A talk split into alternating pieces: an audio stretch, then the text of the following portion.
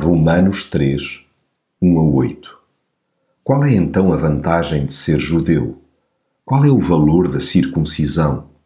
É grande em muitos aspectos, e primeiramente porque Deus confiou a sua mensagem aos judeus. Que acontece então se alguns não acreditaram?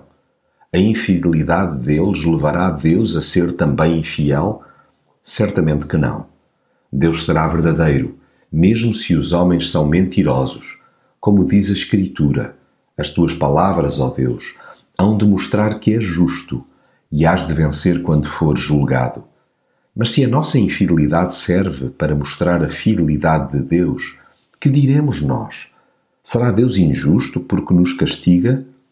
Falo como homem. Claro que não.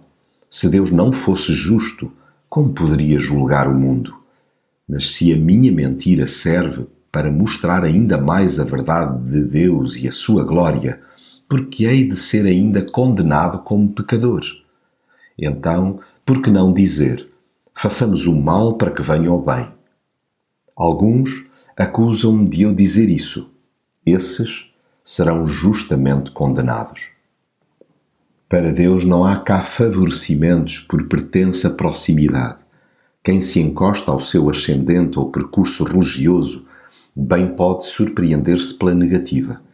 Deus não deixa de julgar os pecadores, seja qual for a sua origem. Ele denuncia, enfrenta e pune o pecado, independentemente de onde venha. O facto de Deus condenar toda a espécie de abusos, a começar por aqueles que maior contacto têm com a sua palavra, é prova claríssima da sua absoluta justiça. Os que têm o privilégio de primeiramente contactar com os seus ensinos, contrariamente ao que pensam ou gostariam, veem acrescida a sua responsabilidade. Sendo Deus totalmente reto e verdadeiro, jamais condescende com o pecado, fechando-lhe os olhos.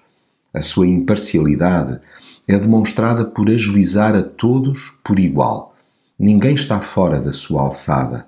Mais, ele não rasga os seus compromissos, bem pelo contrário, mantém-se fiel a si mesmo. Daí fazer face a todo e qualquer ato caído.